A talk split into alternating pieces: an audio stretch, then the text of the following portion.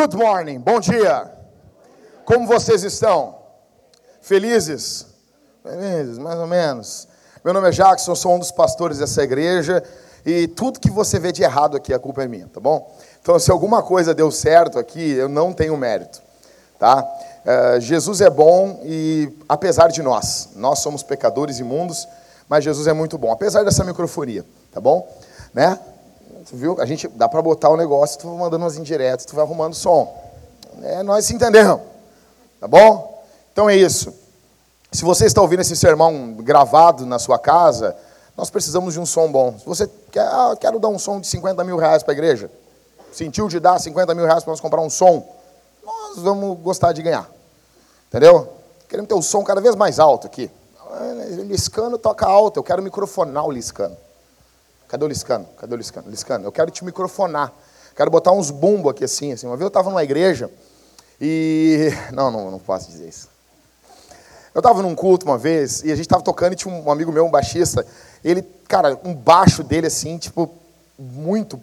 Ah, era uma caixa da Hartic, um paredão da Hartic. E quando ele tocava, tinha um coralzinho na nossa frente, cara. Um coralzinho assim. Cara, e ele, quando ele tocava, tremia as carnes das pessoas, assim. Era muito legal. Quero ver isso, Liscano. Quero ver isso. Bom, então, nós estamos em uma série em Neemias, construindo uma cidade dentro da cidade. Nós estamos muito felizes com o que Jesus tem feito através da Sua palavra. E eu amo ensinar a Bíblia através dos livros, eu amo ensinar a Escritura, livro por livro, passagem por passagem, e explicando para o povo de Deus sobre a Bíblia. Gente, eu não sei vocês, mas quando nós começamos a Vintage, Muita gente riu da minha cara. Momento, momento dramático. Tinha que ter um piano para largar um ré menor aqui. Cara, muita gente. Quando eu falei, quando, quando primeiro, o primeiro vídeo, cadê, cadê minha esposa? Cadê a Thalita? A Thalita. Quando a, a, eu e a Thalita, nós gravamos na sala de casa, nós gravamos um vídeo e a gente estava vendendo umas camisetas, os negócios, para começar a igreja. Bill Hybels vendeu tomate, a gente, ó, contar, a Thalita e eu fomos vender latinha, eh, eh, refrigerante Lá, que cidade foi, amor? Novo Hamburgo? Não? São Leopoldo, por ali. E a gente foi vender para começar a igreja. Não vendemos nenhuma. A, a, prefeitura queria ainda confiscar nossos refrigerantes. E eu me lembro que, cara, como teve chacota. Quando, quando a gente falou ainda, o nome da igreja é Vintage 180. Cara, cara, o que tinha de gente rindo da nossa. O que, que, que é isso, cara? Vocês são loucos. Aí o Rodrigo fez o logo ainda, aí deu, né? Que isso, cara? Vocês são satanistas. Preto com vermelho. Porque eles acham que o diabo tem cor. Óbvio, né? Se o diabo usasse uma camisa, ia ser a camisa do Inter. Tô brincando. Tô brincando. Não tô brincando, não. Então, assim, e daí que nós começamos a vintage, e muita gente ridicularizava, ria, e até hoje algumas pessoas riem. Algumas pessoas zombam. Algumas pessoas, o que, esses caras estão fazendo? Quem esses caras pensam que são? Que que é? Tá louco. Tem irmãos aqui no nosso meio que já foram alvos de chacota porque vinham congregar aqui conosco. Já riram, disse, não, não. Tu, tu, sabe, né, Mariane? Não, não, esses caras. Tá, tá bom, agora falando sério, que igreja tu tá indo? Deu cara, ah, tô indo na Vintage. O quê? Ah, esses caras aí, sabe? E, e, e, no começo da igreja, quando o começo é o começo é o que mais demanda esforço. Lembre-se da pomba. Lembre-se da pomba. Então, o momento que tu mais precisa de encorajamento, de ajuda, que é o começo de uma plantação de igreja, que é algo extremamente estressante. Algo extremamente difícil, complicado. Nós tivemos muita oposição muita oposição. Nós enfrentamos oposições ainda? Enfrentamos. Mas nem se compara com o que nós enfrentamos no começo da igreja. E eu me lembro de um amigo, entre aspas, meu, me mandando um e-mail e, e fazendo trocadilho com o nome da igreja.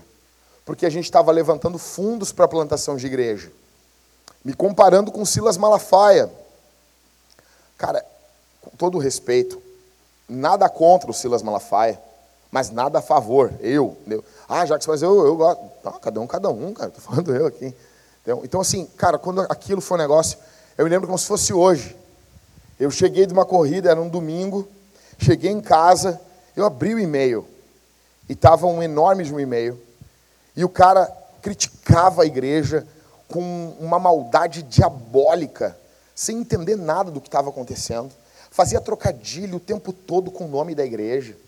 Eu me lembro de na frente daquele computador botar as mãos e baixar a cabeça e chorar. Chorar copiosamente. Eu me lembro que eu entrei no carro, do jeito que eu estava, suado. Eu fui na casa desse cara. Eu peguei nas mãos dele, eu disse, cara, não faz isso, cara. Não faz isso.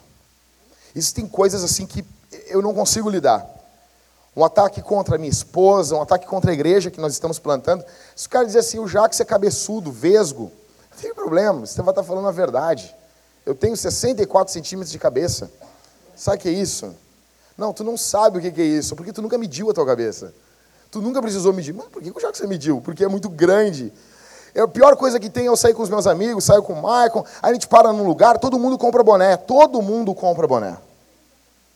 E daí as pessoas, eu, eu fico assim, ah, legal esse boné, daí o vendedor, experimenta. eu, não, não, não. Ah, experimenta. Não, não, minha cabeça é muito grande. A mulher olha assim, não, nem é tanto. E eu sempre caio, eu vou botar e não entra. As pessoas riem da minha cara. Então, se for isso, não tem problema. O problema é quando é algo que a gente está envolvido de corpo e alma. Algo que, como a igreja, a igreja é um bebê, com cinco anos de idade. E aqui no começo ainda tinha meses de idade, não tinha nem como se defender. Alguns irmãos não entendiam por que tanta oposição. Eu pergunto, vocês já riram da tua cara? Você já, já tentou fazer algo para Deus e riram de você? Já, já agiram com oposição contra você? Sim, ah, Jackson foi, eu queria, queria trabalhar para Jesus e riram da minha cara. Tem, acontece às vezes a pessoa, eu, eu, eu quero ser cantor, o cara não canta um ovo. Mas a mãe dele diz que ele canta. O vô diz que ele canta, entendeu? Sabe, as crianças começam, ai, mexer, meu filho, meu filho ligou o som. Tem um botão, ele apertou o dedo ali, tipo, ele não é sensacional. Mas os pais, não, meu filho canta muito, e tu vai ver, parece a filha do Michael Kyle, vocês se lembram, né? A filha do Michael Kyle cantava muito mal, mas o Franklin gostava dela, então a irmã dele, a Areta, cantava muito mais. E às vezes acontece isso. Fato é, as boas novas aqui, essa manhã, é que nós não somos os únicos a enfrentar oposição. Você e eu não somos, nós não somos aqui, os únicos que já enfrentamos oposição. Jesus sabia que seria assim. Jesus sabia que a plantação de igreja iria demandar de nós muita energia emocional. E para isso eu quero que você pegue hoje aqui na minha mão e na mão do, do seu Neemias no capítulo 2, a gente vai meditar hoje do verso 9 até o verso 20. Você vai ficar com a Bíblia aberta. Então sempre você tem que entender. Terminou a semana passada em qual verso? Verso 8. Então no, na semana que vem começa no verso 9. A não ser quando eu explicar para você. Não, a gente vai voltar algum verso aqui. Tá bom? Então Neemias. Fica com a Bíblia aberta aí. Ah, mas pastor, eu estou no celular. Dá-lhe uma carga boa e deixa ligado. Sabe, tu vai lá naquele modo e tu, e tu coloca assim, não desligar. Entendeu? Sabe, para o celular não, não baixar. Não faz que nem o Michael. O Michael, ele usa a luz do celular dele no mínimo. No mínimo. No mínimo, cara. Eu olho o celular do Michael assim, e ele, olha isso aqui, Jackson. Eu estou olhando. Uma tela preta. Eu disse, que isso, cara? Dele, não, calma aí. Aí ele fala assim, calma aí que eu vou, eu vou aumentar o brilho. Aí ele faz assim, e a tela faz assim. Cara, Michael, eu tenho que te dizer isso. Joga no lixo. Ou bota uma, uma fluorescente embaixo dessa tela aí. Tá bom, gente? Neemias capítulo 2, verso 9. A gente vai ler em diante, tá bom? Então fui até os governadores, uh, capítulo 2, verso 9. Então fui até os governadores do território a oeste do Eufrates e lhes entreguei as cartas do rei. Vocês se lembram, né? Que o rei deu umas cartas para ele. Vocês se lembram disso? Vocês não dormiram semana passada? Então tá, beleza. Além das cartas, o rei tinha enviado comigo oficiais do exército e cavaleiros. O cara estava grande. Imagina. a brigada militar com ele, os brigadianos. Verso 10: Quando Sambalate, o Oronita, e Tobias, o oficial amonita, ouviram isso, ficaram muito irritados por saber que havia alguém interessado no bem dos israelitas. Verso 11: Assim, cheguei a Jerusalém e depois de três dias levantei-me de noite e saí com alguns dos meus homens. Eu não disse a ninguém o que o meu Deus havia colocado em meu coração para que eu fizesse por Jerusalém. Não levei animal algum, a não ser aquele em que eu montava. Desse modo saí de noite pela porta do vale e fui até a fonte do dragão. Que nome legal, cara. Nós temos que ter uma fonte do dragão aqui na igreja. O que, que, é isso? Tem um dragão saindo água da boca do cara. O que, que, é isso? Somos que nem Neemias. A fonte do dragão e até a porta do esterco. Não, essa a gente não quer.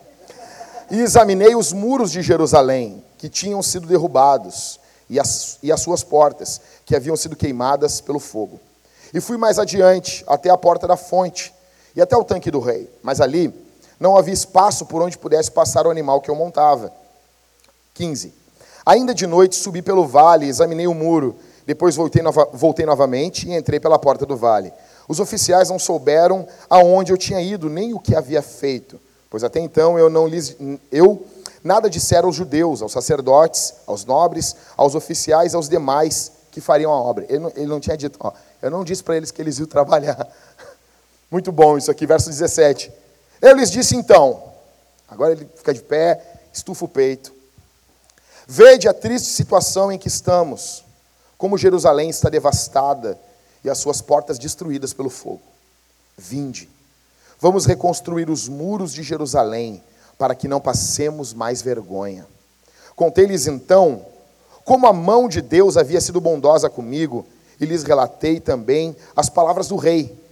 Eles disseram: Levantemo-nos e construamos os muros. E eles fortaleceram as mãos para essa boa obra. Quando Sambalate, o Oronita, e Tobias, o oficial de Gesem, o árabe, ouviram isso, zombaram de nós. Desprezaram-nos e perguntaram: Que é isso que estáis fazendo? Quereis rebelar-vos contra o rei?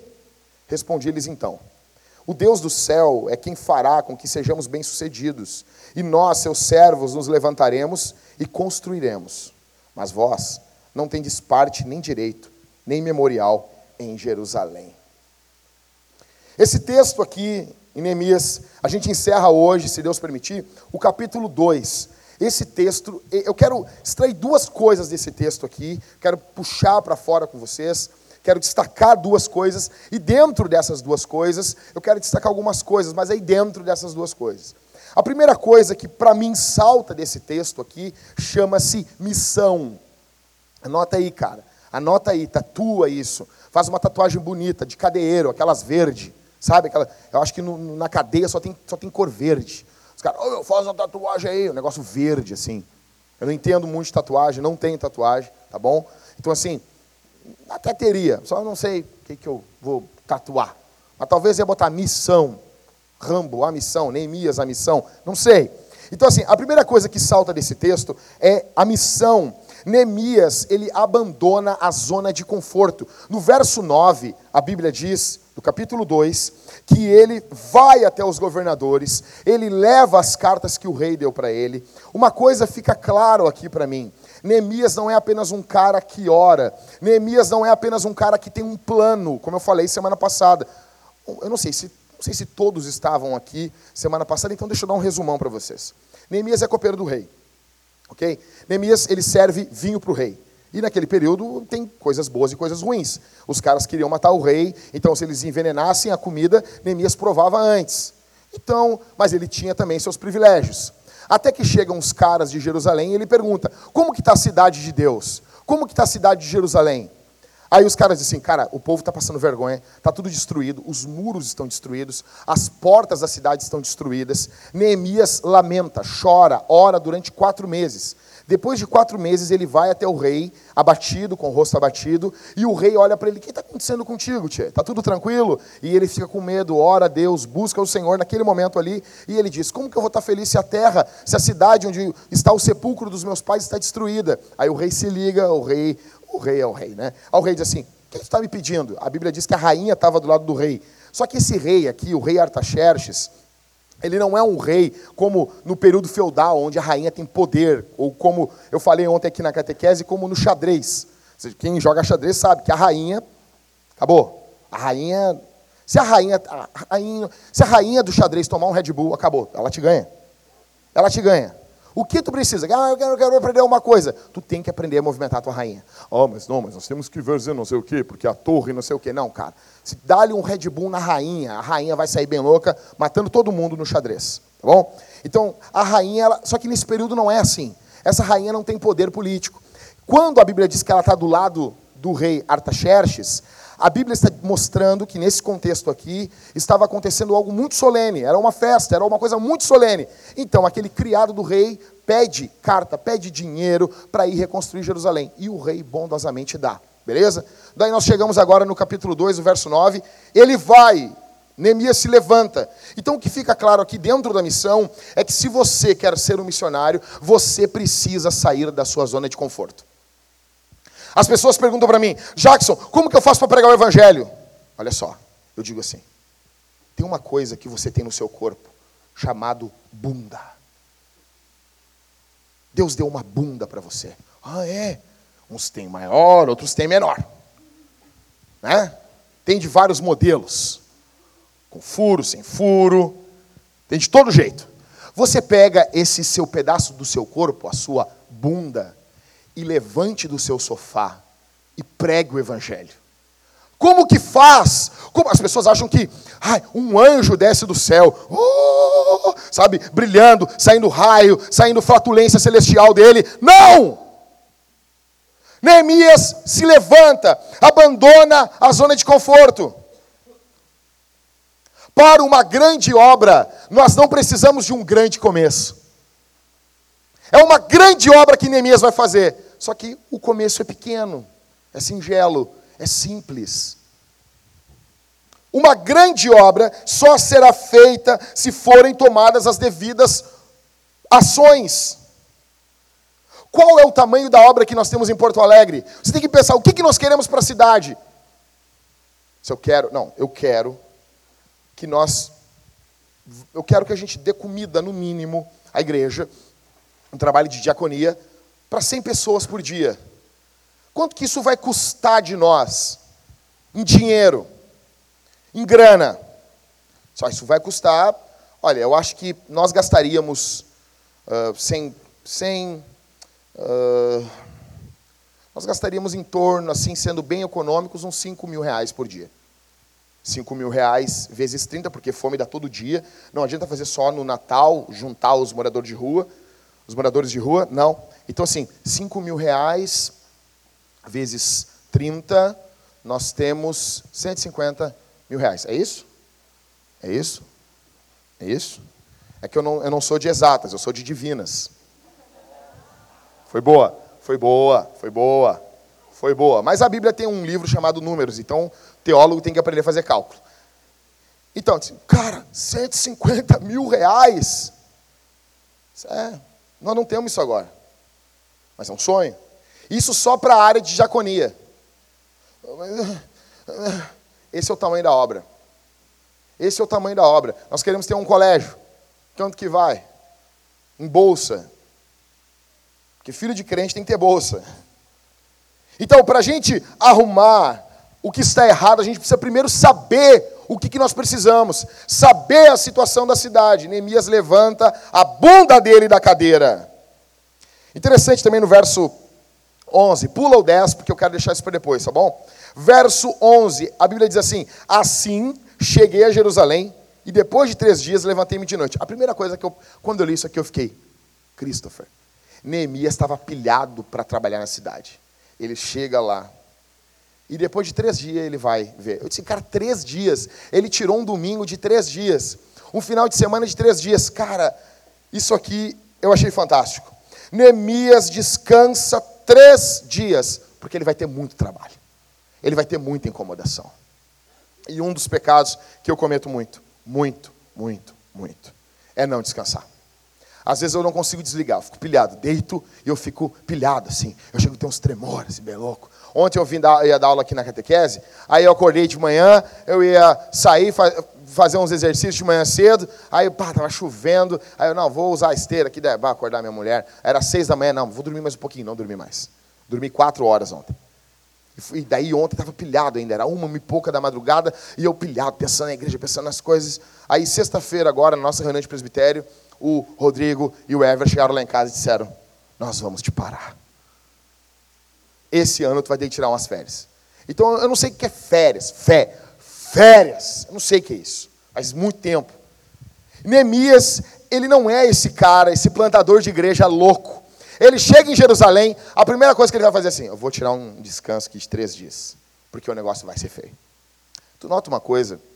que quando a gente diz que o descanso é no domingo, a gente está dizendo no reino de Deus que primeiro a gente descansa e depois a gente trabalha. A gente descansa porque vai ter um trabalho pela frente. O primeiro dia da semana é domingo, não é a segunda-feira. Então, primeiro você descansa, você organiza a sua semana no domingo, para começar a trabalhar. Ah, mas o povo de Israel não era assim. Era eles. Nós descansamos primeiro. É o que Neemias faz. Ele se levanta de noite, verso 12. Levantei-me de noite e saí com alguns dos meus homens. Ele tem um time que está junto com ele. Ele se levanta de noite. Sabe por que ele se levanta de noite? Porque os blogueiros não vão estar acordados. Os blogueiros vão estar dormindo. Ele se levanta de noite e ele sai por Jerusalém. E o, o Matthew Henry diz um negócio aqui fantástico. Ele diz que líderes levantados por Deus eles enxergam de noite o que gente comum não vê de dia. Para ele não importa, porque ele foi levantado por Deus. Ah, mas é de noite, não tem iluminação pública. Não importa, negão, nós estamos falando de Neemias. Um bom nome botar no teu filho. Neemias. Neemias. Ele se levanta de noite. E ele não compartilha visão com ninguém. Olha o que diz o verso 12: Eu não disse a ninguém o que o meu Deus havia colocado no meu coração para que eu fizesse por Jerusalém. Homens de Deus não ficam tocando flauta no que eles vão fazer, eles são discretos. Enquanto as coisas não estão certas, minha mãe tinha um ditado, ela dizia: Jackson, não conte com o ovo. Vocês entenderam, né? Não, porque daí, Zaz, nós vamos fazer e não sei o que. Jackson, tu está contando com o ovo. Amém? Amém, igreja? Vocês entenderam isso? Não conte com o ovo. Homens de Deus são discretos.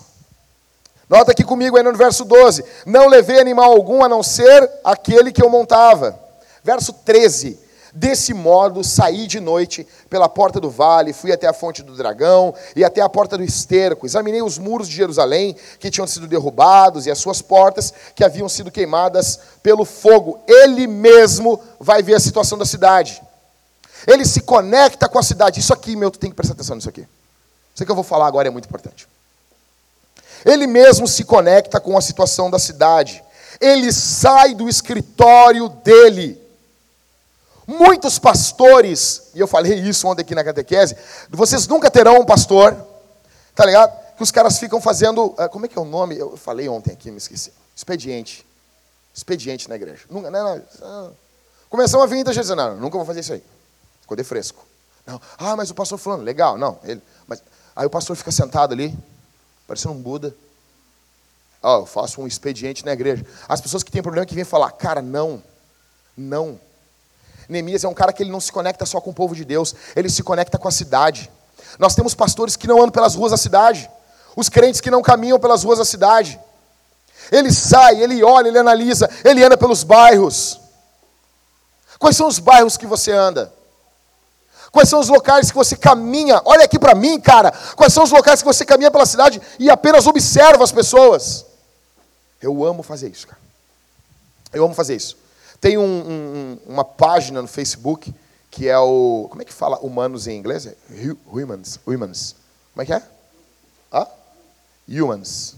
Os humanos de Nova York. Cara, eu amo aquela página, cara. É alguém que levantou a sua bunda da cadeira e se conectou com a cidade. E ele conversa com as pessoas no parque. Aí tá lá uma pessoa, ele conta um pedaço da história da vida daquela pessoa.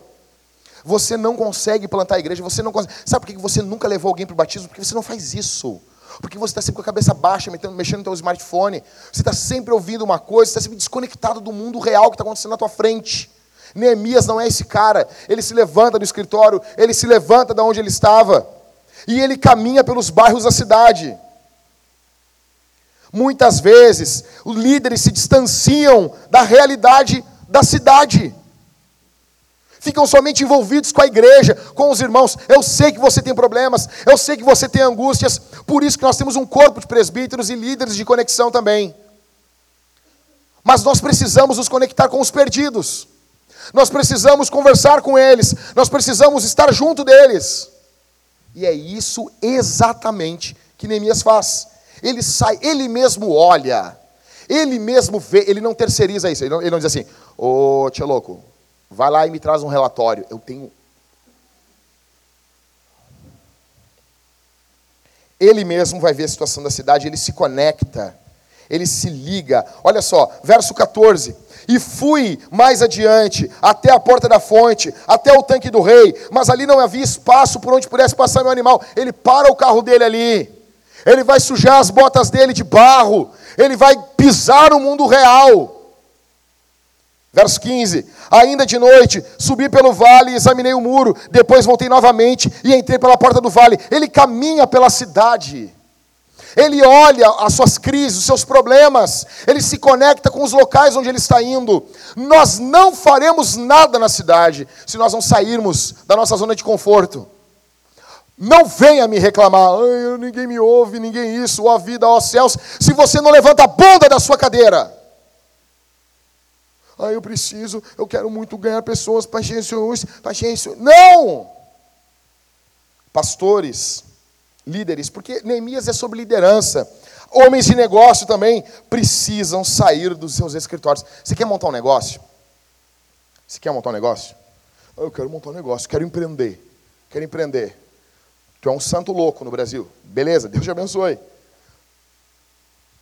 Cara, um dos fundadores da Coca-Cola, da Coca-Cola, a companhia da Coca-Cola. Esse cara saía do escritório, ele cumprimentava a empregada, ele cumprimentava as pessoas, ele falava, ele ouvia as pessoas. Ele saía de trás da sua mesa. Nós temos uma geração hoje que é uma geração de aplicativos. A gente não vai conhecer as coisas somente por aplicativos. Saia da internet, saia do telefone, pesquise, pense na liderança. Aqui, os líderes da igreja, a informação na primeira vista, a primeira mão, Cara, isso aqui é ouro. Isso aqui é ouro. Você é líder de conexão, você precisa visitar os membros da igreja. Os pastores, eu disse isso para o Rodrigo. É importante que o Rodrigo se conecte com os líderes de conexão, que eu venha me conectar com os irmãos, nós venhamos nos conectar com as pessoas não cristãs. Nós temos que nos... E isso é importantíssimo para nós. A informação de primeira mão tem que estar na mão dos líderes. E é o que ele faz. Por isso que a gente tem que amar, conhecer a cidade. Qual foi o dia? Qual foi o dia? Qual foi o dia? Qual foi o dia? O problema é o seguinte. Perguntamos assim: qual local da cidade nós precisaríamos colocar uma nova igreja? Aí muitas pessoas vão ter várias ideias. A pergunta que eu faço é: você já pegou o seu carro ou um Uber, gastou 30 pila e andou só por andar nas ruas da cidade? Você já fez isso? Não, então não venha dar pitaco. Qual foi a vez que você pegou e saiu de casa e saiu a caminhar para observar as pessoas? Isso é coisa de louco. Ah, então eu sou louco. Neemias vai em alguns bairros da cidade. Você, nota, Porto Alegre, ah, mas Porto Alegre, ah, Porto Alegre é desse jeito. Não. Tu vai na Restinga, é um jeito? É um jeito, cara. É um jeito. É um jeito. Tu vai na, na, na, na divisa com a alvorada. Se tu voltar, tô brincando. A Camila fica triste quando eu faço, falo isso. Que isso, a alvorada é tão pacífico, tão tranquila. A Valéria fica enlouquecida comigo. Não fala. Imagina, nós vamos plantar uma igreja alvorada lá. Nós vamos esperar eles asfaltarem uma rua lá. Tu vai na casa do Letieri, é muito engraçado. O Letieri mora na rua da prefeitura. Cara, é um solo lunar aquilo. E daí, o que a prefeitura está dizendo assim? Ó, não vem encher meu saco. Se a rua da prefeitura tem uns buracos do tamanho do mundo, parecendo o planeta do Pequeno Príncipe, então assim, cara, não conte com nada para você. Os diferentes bairros, os bairros de Porto Alegre são diferentes na sua pegada, no seu estilo. Nota uma coisa aqui no verso 17, olha o que ele diz. E eu lhes disse então: Vede a triste situação em que estamos, como Jerusalém está devastada e as suas portas destruídas pelo fogo. Ele olha a cidade. Eu já falei isso para vocês. As cidades no mundo antigo elas tinham um muro, tinham portas. Está tudo destruído, está tudo arrebentado, está tudo destruído. Não é a situação da cidade, não é a situação de Porto Alegre, não é a situação da grande Porto Alegre que nós estamos vivendo. A grande Porto Alegre está quebrada. Seus muros estão destruídos, suas portas estão destruídas.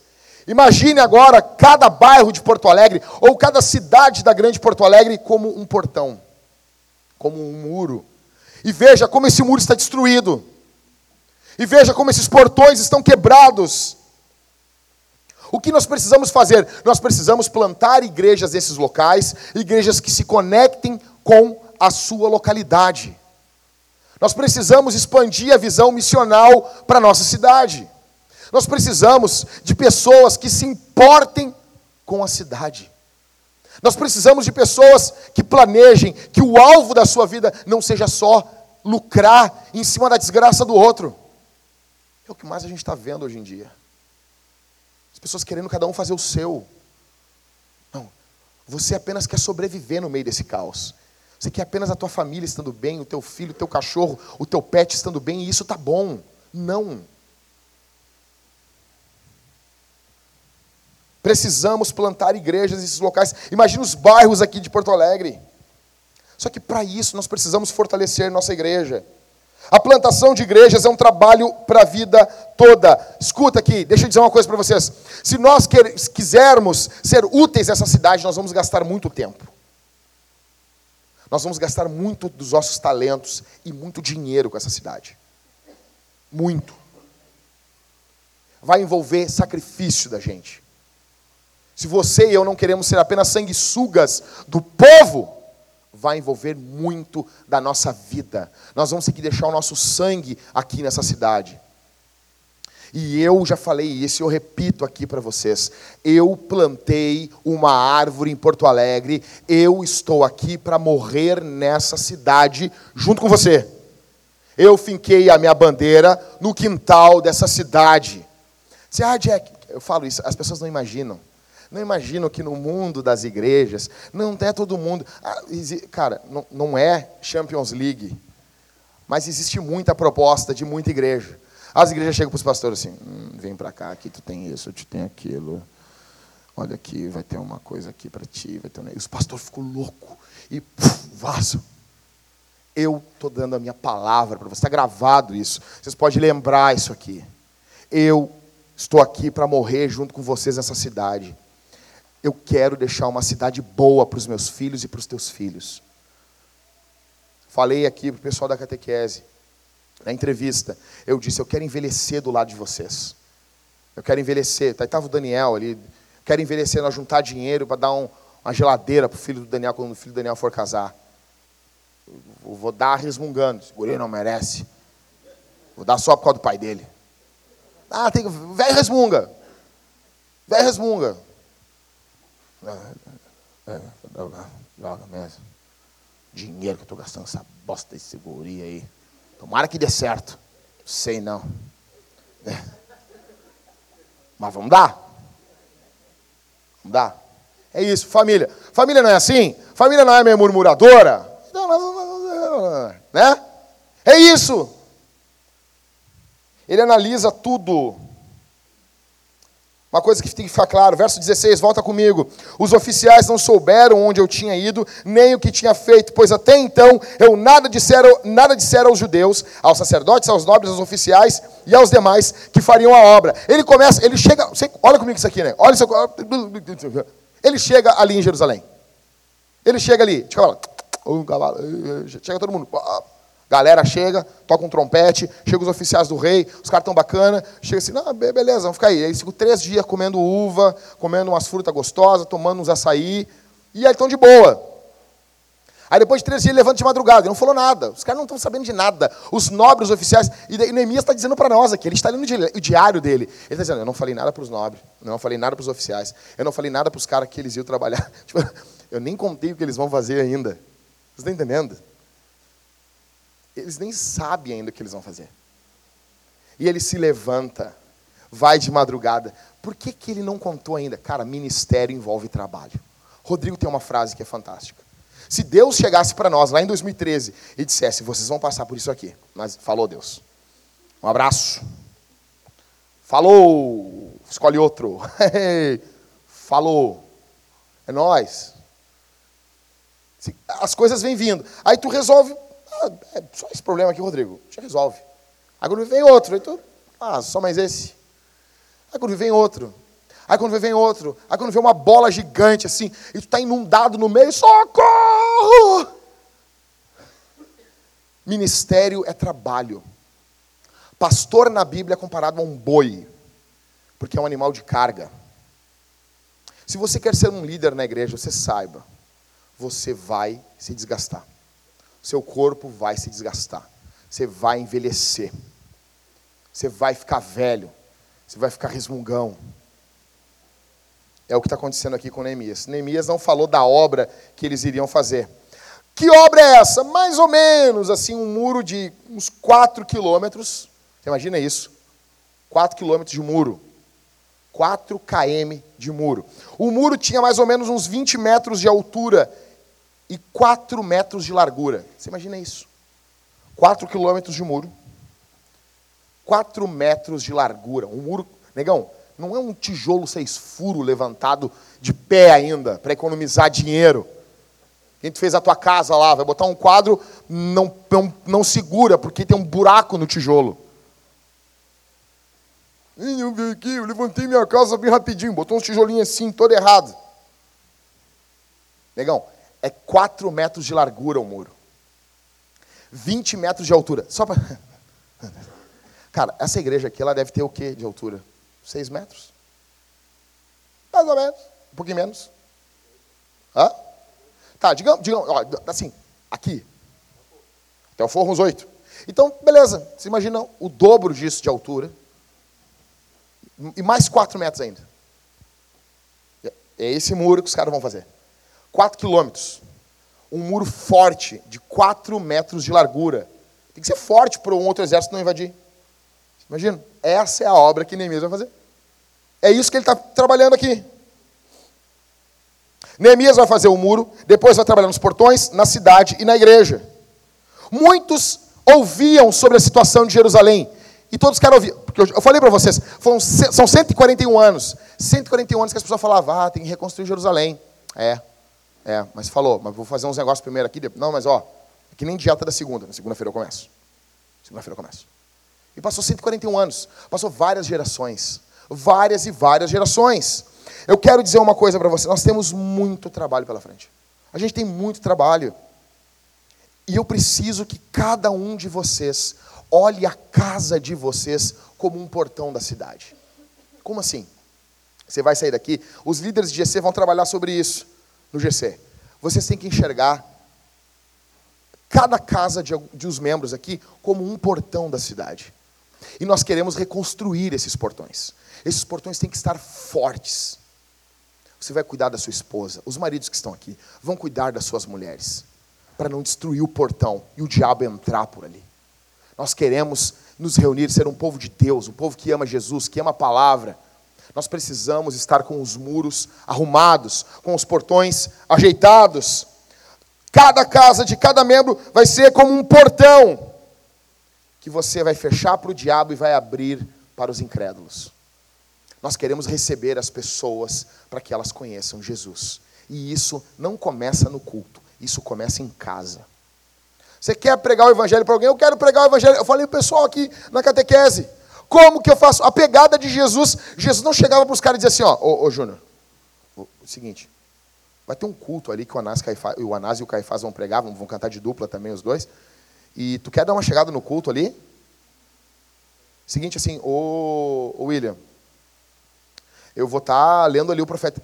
Sabe que Jesus chegou e leu Isaías lá dentro do templo, né? Eu vou dar uma lida no Isaías ali no, no templo. Dá uma chegada ali, meu.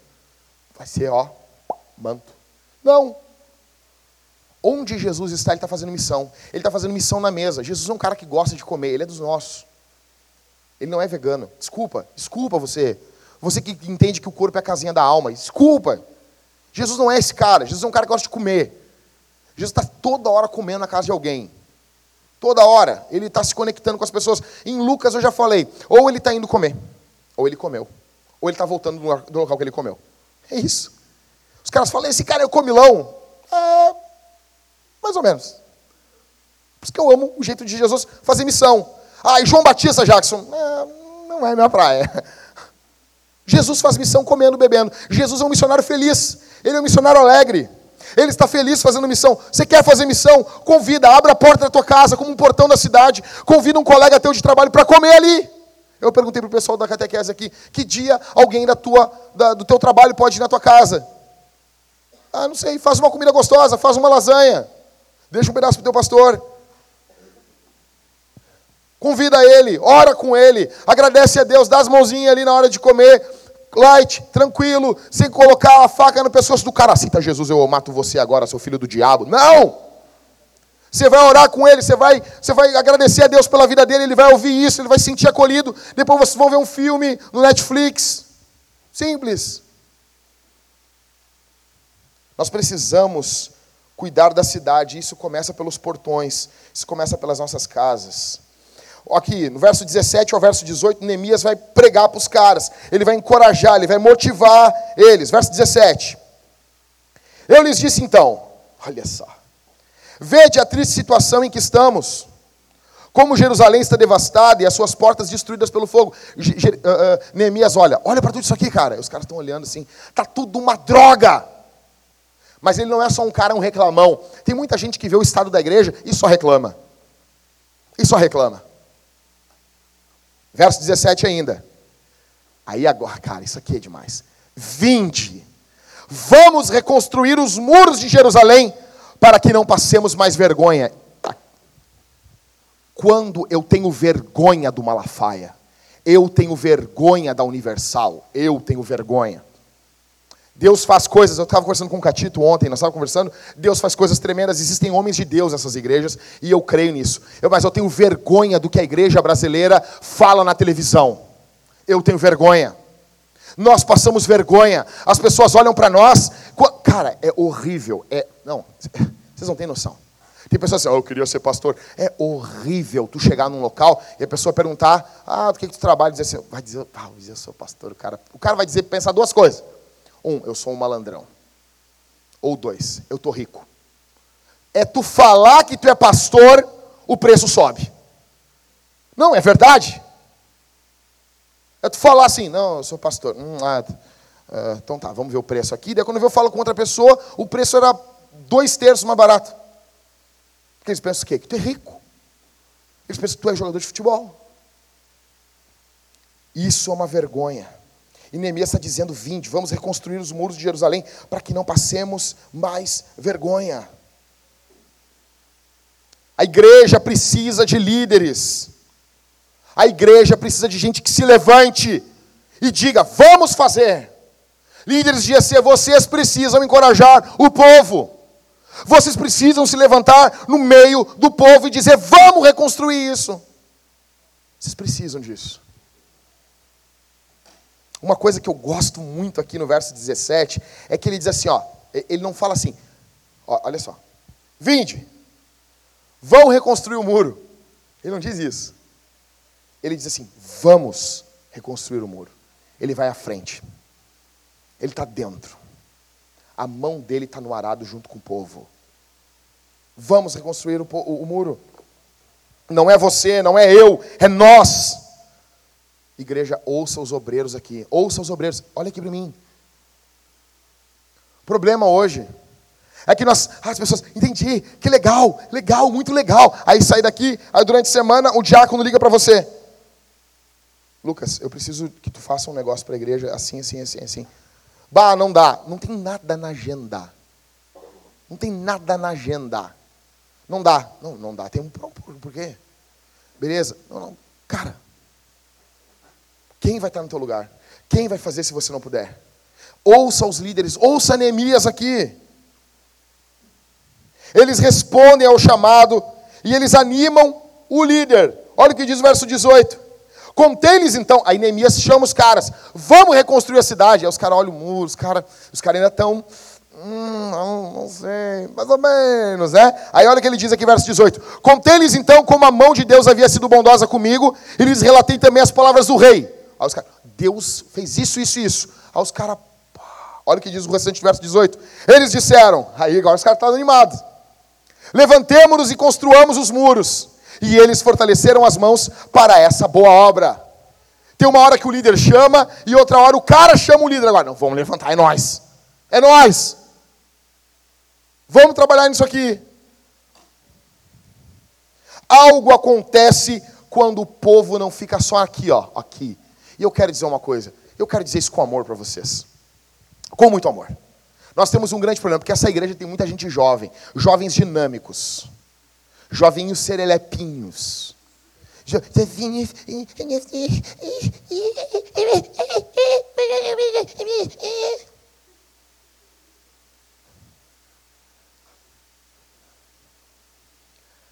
A nossa geração é muito aqui, ó. É muito aqui. É muito aqui. É muito blá blá blá. É muito papo furado, cara. Geração mais antiga, eles não tinham às vezes tanto conhecimento teológico. Ah, os caras botavam a mão na massa e faziam. Vocês acham que o evangelho, se não tivesse evangelho no Brasil, ele teria chegado no Brasil por intermédio da nossa geração? Quando as igrejas pentecostais vêm para o sul do Brasil, os caras saem, sabe da onde? Da Suécia. E vêm para cá. Os caras com tudo na Suécia, com tudo. Com tudo. Os caras vêm aqui, passam trabalho aqui no Rio Grande do Sul. O calcanhar do Brasil. As coisas estão acontecendo lá em São Paulo na década de 90, estão chegando agora aqui. Ah, que legal! Que tri! Os caras estão aqui na década de 30, década de 40. E, nós, e nós aqui não. Deus tem o melhor para mim. Deus tem o melhor. Deus tem o melhor para você os irmãos podiam cantar essa canção, eu creio que Deus tem o melhor. Às vezes o melhor é um leão te devorando no meio e o teu corpo o teu corpo sendo dilacerado ali e você indo para a glória com Jesus. O problema da nossa geração é que é muito aqui. Eu converso com o Catito às vezes sobre o pai dele, sobre o missionário Zilson. Homem botou a mão na massa, foi mais de 50 vezes em Cuba, levava comida, levava a Bíblia, contrabandeava a Bíblia, pregava quando os caras estavam enlouquecidos, e tocava uma gaita, fazia alguma coisa, e nós estamos aqui, como aqui? Como que? Ai, minha vida está difícil. Por quê, cara? O cara com 19 anos de idade. Ai, porque eu estou trabalhando e fazendo facul. Eu tenho vontade de quebrar a cabeça dos caras que fazem isso. Olha o que está acontecendo com Neemias aqui, ou Facul. Então, a primeira coisa que o texto solta do texto é missão. A segunda, terminando, é oposição. Verso 10 diz: Quando Sambalate, o Oronita, e Tobias, o oficial amonita, ouviram isso, ficaram muito irritados por saber que havia alguém interessado nos israelitas. Então, assim, Sambalate, quem é Sambalate? É um demônio. É um demônio. Eu falei no primeiro sermão que a igreja não tem inimigos. Desculpa, gente, eu me expressei mal. A igreja tem um monte de inimigo, tá? Tá bom? Tem vários. Sambalate é um demônio. Sambalate é o Satanás. É o pior inimigo de Neemias esse cara aqui. Ele, eu botei aqui no meu esboço, ele é o demônio mor. Ele é o governador de Samaria, cara. Tobias é um puxa-saco, é um oficial de Amon. E depois no verso 19, a Bíblia vai falar de Gessen. É mais ainda um puxa-saco. Ele reinava sobre uma liga árabe que estava coordenando Moabe e Edom naquela época. O que, que o texto mostra para nós no verso 10? Vai ter oposição. Tu quer fazer algo pela cidade? Vai ter oposição. Vai ter gente que vai reclamar. Vai ter gente que vai xingar. Vão te desencorajar. Vai haver oposição. Vai ter os blogueiros do desânimo. Os blo... A pior coisa que tem é blogueiro. Que, que tu é? Eu sou blogueiro.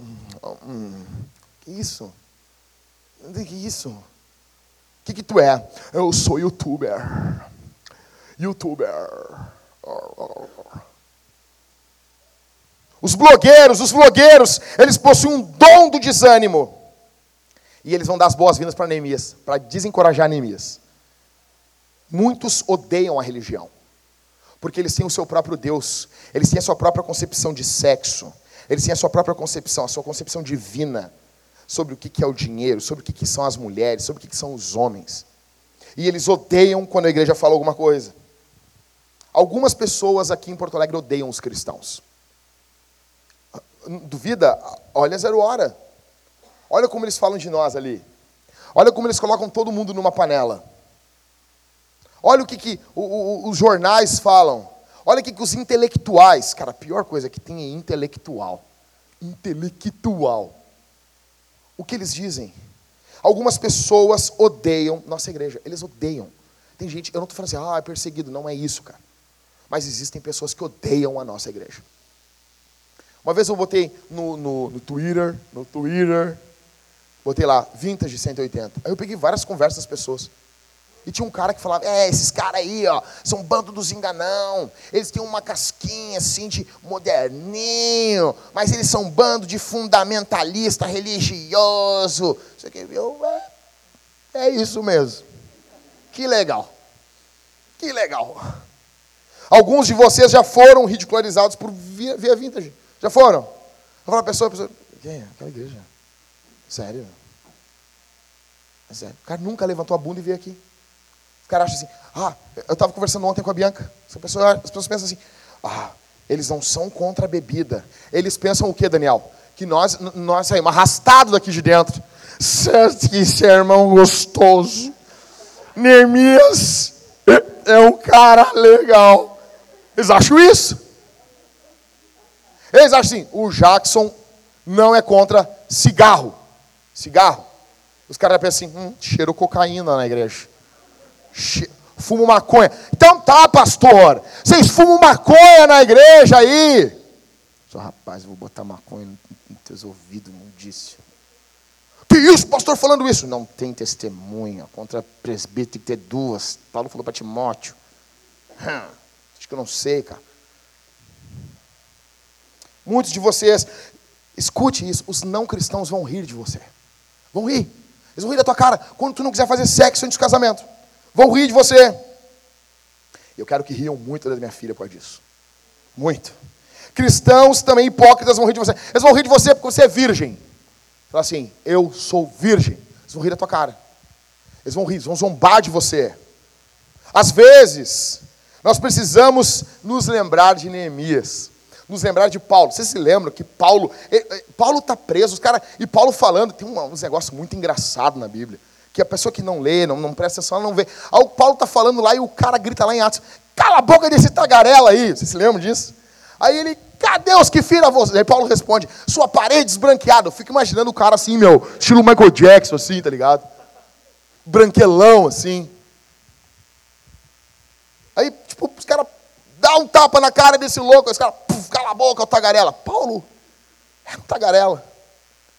Jesus, os caras não estão ridicularizando Jesus, não estão zombando de Jesus, não estão rindo da cara de Deus. Por que, Sunshine? Eles não vão rir de você. Por que, que eles não vão zombar, zombar de você? Você acha que você é muito bom.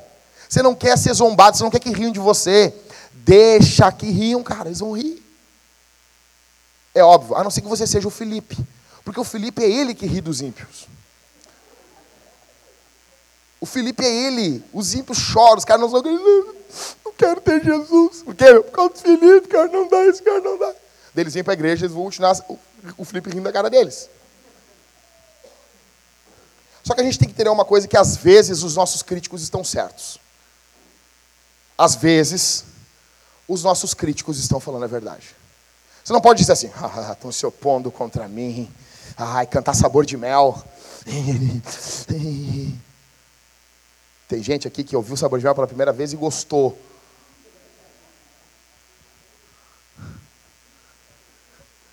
Aí tá lá. Tem vezes que os críticos vão falar coisa que é verdade. Então, assim, deixa eu dizer um negócio para vocês. Se um dia, esse dia vai chegar, chegarem para você e disser assim: o Jackson queria bater no pastor da Batista. Isso é verdade. Isso é verdade. Jesus me limpou, eu estou limpo. E eu sei que um dia alguém vai querer bater em mim. Mas num dia, em 2006, 2007, eu congregava em uma igreja batista e o pastor, que eu amo muito aquele pastor, ele botou um cara muito louco a cuidar de uma igreja. Eu não vou falar o que esse cara estava fazendo. Mas eu fui um dos caras que fui contra. E daí nós começamos a igreja, homens, cara, reuniões de obreiro aqui no Rio Grande do Sul, os caras iam armado. Teve heresias que não passaram na igreja porque o cara sacou uma arma. Vocês não vão falar contra a trindade. Não, não, nós amamos a trindade. Então daí a gente estava numa reunião, a reunião foi ficando acalorada, acalorada, acalorada, acalorada. E daí, ah, o pastor de vocês, em 2007, apontou o dedo para o pastor e disse, eu vou quebrar pau. Mas isso, Jesus me perdoa. E daí foi, os, os caras queriam me arrastar da igreja e foi um bafafá. E eu me lembro que isso, eu saí dessa igreja indignado, brabo, bufando. E eu me lembro que eu fui congregar numa outra igreja, numa outra igreja batista, e o pastor disse assim: Deus vai moldar o teu coração.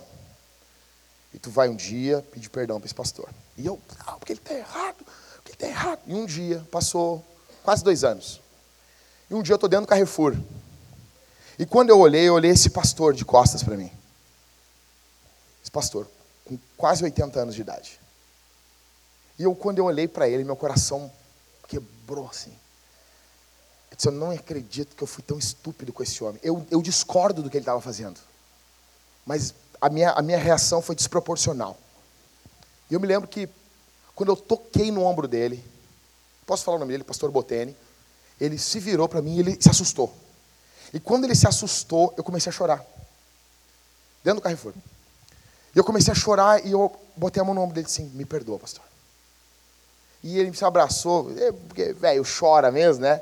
Aí, meu velho, nós começamos chorando, abraçado ali, as pessoas passavam, assim. As coisas estranhas isso aí. Aí, eu disse para ele assim, pastor, eu fui estúpido com o senhor na frente de toda a igreja. Eu posso pedir senhor, perdão para o senhor na frente de toda a igreja? E ele disse que sim. E eu fui na quarta-feira, um dia num culto lá, e ele me cedeu o púlpito. E eu fui começar a falar, não consegui falar, comecei a chorar. Eu pedi perdão para ele, eu me lembro daquela noite, a igreja toda começou a chorar. Então eu quero dizer uma coisa. Nem sempre os nossos críticos estão errados. Nem sempre o teu crítico é Sambalate Tobias. Às vezes os nossos críticos estão falando de nós de forma correta. Então, quando eu falei isso para a Bianca ontem, quando os caras dizem assim, ah, o Jackson é muito brigão. Com certeza ele tem uma, uma visão minha de 10, 12 anos atrás, mas isso é verdade. Só que o cara não teve oportunidade de conviver comigo hoje. Ele ia saber que eu sou um cara mais pacífico, mais calmo, coração cheio de amor, né, Rodrigo? Né? Everton, é isso mesmo? Pastor estão dizendo que é. O Everton ficou meio indeciso ali, mas ó, o Rodrigo é pastor, está dizendo que é. É, né, Rodrigo? Tá A questão é como que nós respondemos aos críticos? Como que nós vamos responder aos críticos? Você vai responder aos críticos com humildade. Você vai responder aos opositores com humildade. Verso 20. Olha o que diz verso 20. Verso, verso 19, verso 19. Quando Sambalate, o Oronita, Sambalate, o satanista, tá?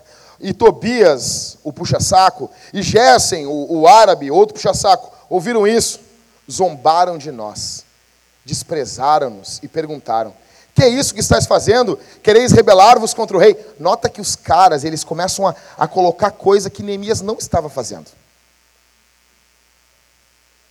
Olha que, como Neemias vai responder. Verso 20. Respondi-lhes então: O Deus do céu é quem fará com que sejamos bem-sucedidos. E nós, seus servos, nos levantaremos e construiremos, mas vós não tendes parte, nem direito, nem memorial em Jerusalém. Neemias vai deixar claro uma coisa aqui: a obra é de Deus. Ele não dá direito de resposta aos críticos. Ele não dá um microfone para os críticos. E vamos ver o que esse cara está falando. Isso, isso faria eles falarem mais ainda e desencorajar mais as pessoas ainda. Sambalate e Tobias são grandes, mas Deus é maior.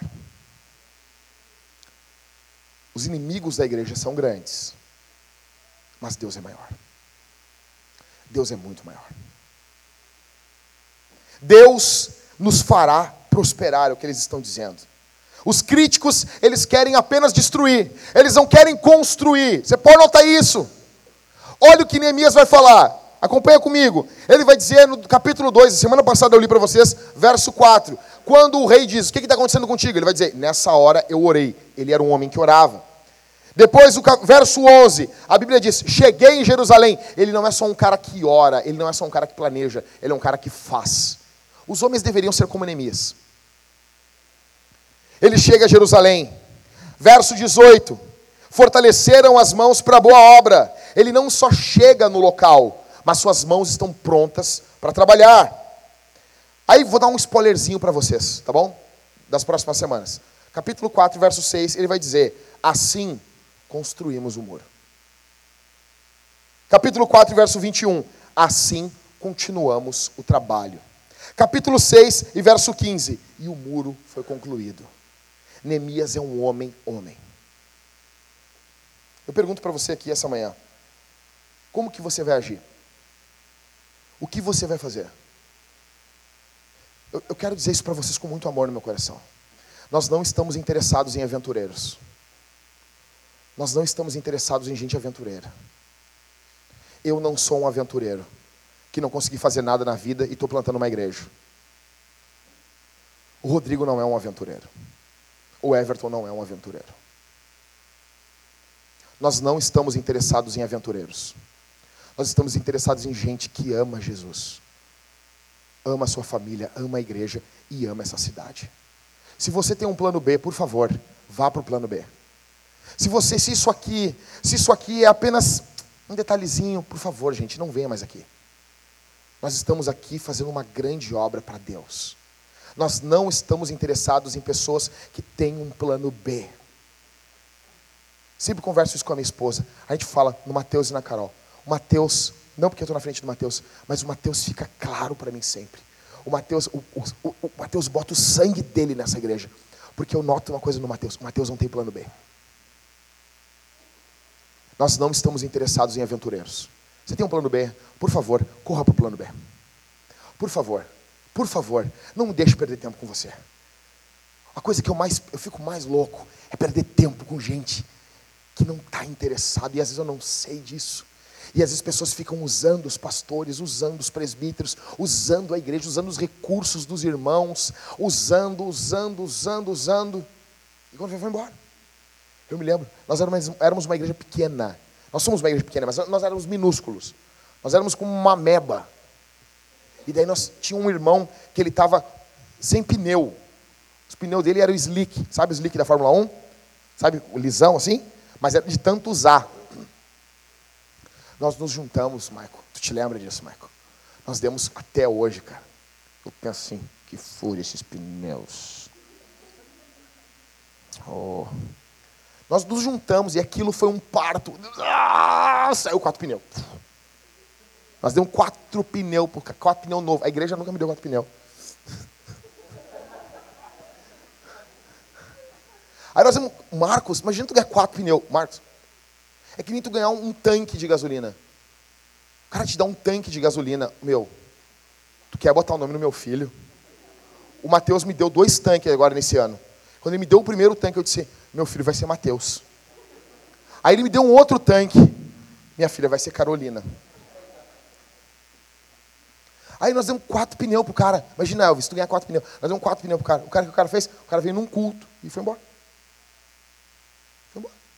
Pessoas que usam, sugam os irmãos. Porque às vezes a coisa ela vem rápido na tua mão. Ela caiu rápido. Pô, que legal, a igreja se movimentou e me deu isso aqui. Mas isso custou sangue dos irmãos. Isso custou a vida de algumas pessoas. Para uns é um pouco mais fácil, mas para outros, tipo assim, aquilo ali custou. É, é, ele tirou dinheiro do lugar que ele não tinha para dar para você. Por favor, se você tem um plano B, corra para o plano B. Nós precisamos de caras que estão interessados no bem da cidade, amam essa cidade. Nós precisamos de caras como Neemias, encerrando. Eu digo para você que a covardia diante de uma grande obra é pecado. É pecado gravíssimo. É um pecado terrível. Nós estamos diante de uma grande obra. Ser um covarde, cara. Se tem uma coisa que irrita a Deus é a covardia. Ah, mas é difícil. Negão, tá difícil, mas já foi muito mais difícil. Quando os caras chegam no Rio Grande do Sul, quando, quando os presbiterianos que são enviados por Calvino, lá no século XVI, eles vêm para cá, os primeiros missionários protestantes. Ei, olha aqui para mim, estou terminando.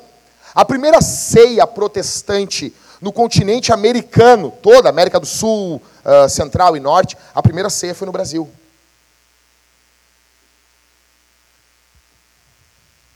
Eles são enviados missionários, por quê? O, o, o padre daqui que estava coordenando o Brasil, ele rompe com a igreja católica.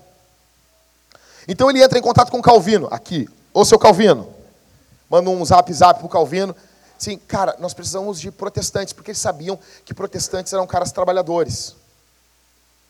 Aí Calvino vai enviar uma turma para cá. Quando eles estão no meio do caminho, o padre volta para a igreja católica. E eles já sabiam que eles chegariam aqui e eles seriam perseguidos. Quando eles chegam na Baía de Guanabara, no Rio de Janeiro, ele, a primeira coisa que os reformados fazem é o quê? Uma ceia. Eles fazem um culto e fazem uma ceia. E começa a dar problema com o padre. E o padre chega para eles e diz assim: me escrevam uma declaração de fé até amanhã. E o, a Igreja Católica prende esses irmãos. Eles são presos. E aqueles caras eram alfaiate, cozinheiro, sapateiro, com conhecimento teológico profundo. Se você lê a declaração de. Os caras não tinham nenhum livro de pesquisa na mão, né, Maico? Eles não tinham nenhum livro de pesquisa. Tem o, o, o livro A Tragédia na Baía de Guanabara. E eles escrevem na cadeia uma declaração de fé, extremamente teológica. Eles escrevem a sua declaração de fé. E no outro dia, eles são arremessados do alto de um morro no Rio de Janeiro e são mortos. Já foi muito mais difícil. Para você estar tá sentado com a tua bundinha nesse banco aí, pessoas morreram. Para você ter uma Bíblia na sua mão, pessoas perderam a vida. Você só tem uma Bíblia na mão, em português, porque William Tyndale traduz, traduz ela para o inglês e é morto. É morto, William Tyndale e você não consegue abrir a Bíblia para ler. Cara, eu quero dizer uma coisa. Nós queremos mudar a cidade. E se o grande vilão da tua vida chegar na hora no culto, cara, tem um grande problema. A gente está querendo destruir o inferno, saquear vidas do inferno. E a tua grande luta é que você não consegue ler um salmo quando você acorda. A grande luta da tua vida, como diz Leonardo Ravanhil, nós queremos destruir fortalezas, mas não conseguimos levantar a bunda e desligar a televisão. Eu conto com algumas pessoas aqui. Nós estamos em missão. Meu irmão, que essa semana, o que eu vou fazer? Eu vou me levantar no centro e pregar? Pode fazer. Mas eu ficaria muito feliz se você mandasse essa semana, no grupo da igreja, que um colega seu está comendo na sua casa. Eu ia ficar muito feliz. Eu ia ficar muito feliz. Sabe aquele mais brabo, aquele mais endemoniado? Ah, tem um colega meu, Jacques, que pinga demônio. É esse. É esse. É esse. Tá, daí. Perguntando ontem aqui na catequese, quem que você convidaria Falei, falei tudo isso a. Quem você convidaria? É, Dai. Não, não, não, meus colegas não dá, não. Quer lá nem Deus. Tô brincando, Dai. Não foi tanto assim. Foi, foi assim, sim. Vamos orar? Jesus é bom, estamos em missão. Fecha os olhos, sentado mesmo. Fecha os olhos, a banda vai passar aqui. Nós iremos cantar, iremos responder com oferta, iremos responder com cânticos, iremos responder ceando. Fecha os olhos, fecha os olhos. Vou enfiar o dedo no teu olho, fecha o olho. Senhor, obrigado pela tua palavra, obrigado pelo teu evangelho. Tu falas no tom que nós precisamos ouvir. Perdoa, Senhor, porque eu sou um comunicador, um pregador extremamente limitado. sou extremamente limitado, mas a tua palavra não se limita a mim. A tua palavra é livre. A tua palavra transforma, muda, encoraja. Ó Deus, que essa semana seja uma semana missional na nossa igreja. Desperta os irmãos para a realidade da missão. Desperta os irmãos para a realidade do trabalho, do cuidado. Desperta os irmãos para doarem seu tempo, seus talentos, suas finanças, para que possamos reconstruir nossa cidade. Ó Deus, os governos não vão trabalhar aqui para trabalhar na cidade, não vão cuidar dessa cidade. A tua igreja precisa se levantar, que possamos ser um farol aqui em Porto Alegre, na grande Porto Alegre e, consequentemente, no Rio Grande do Sul. Ó Deus, obrigado por estarmos vivendo no período que nós estamos vivendo. Obrigado por sabermos que o Senhor pode fazer uma grande obra em nosso meio. Que o poder do Teu Espírito atue em nós. Que o poder do sangue de Jesus esteja sobre nossas vidas, perdoando os nossos pecados Ó Deus, que o Senhor salve aqui essa manhã, que o Senhor justifique, que o Senhor transforme no poder do nome de Jesus. Há poder no teu nome, há poder no teu sangue. Muito obrigado, Senhor.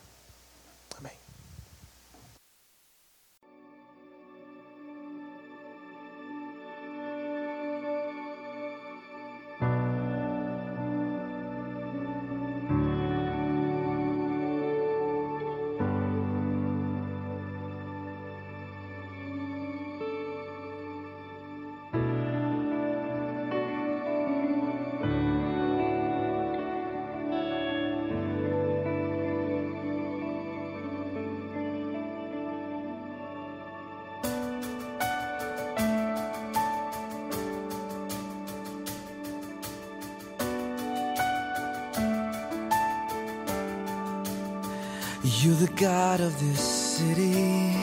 You're the King of these people. You're the Lord of this nation. You are. You're the light in this darkness. You're the hope to the hopeless.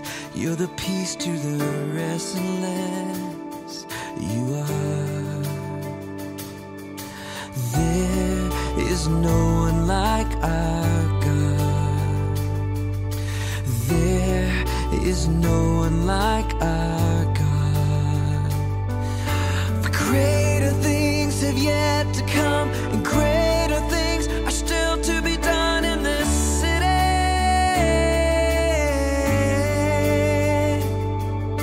Greater things have yet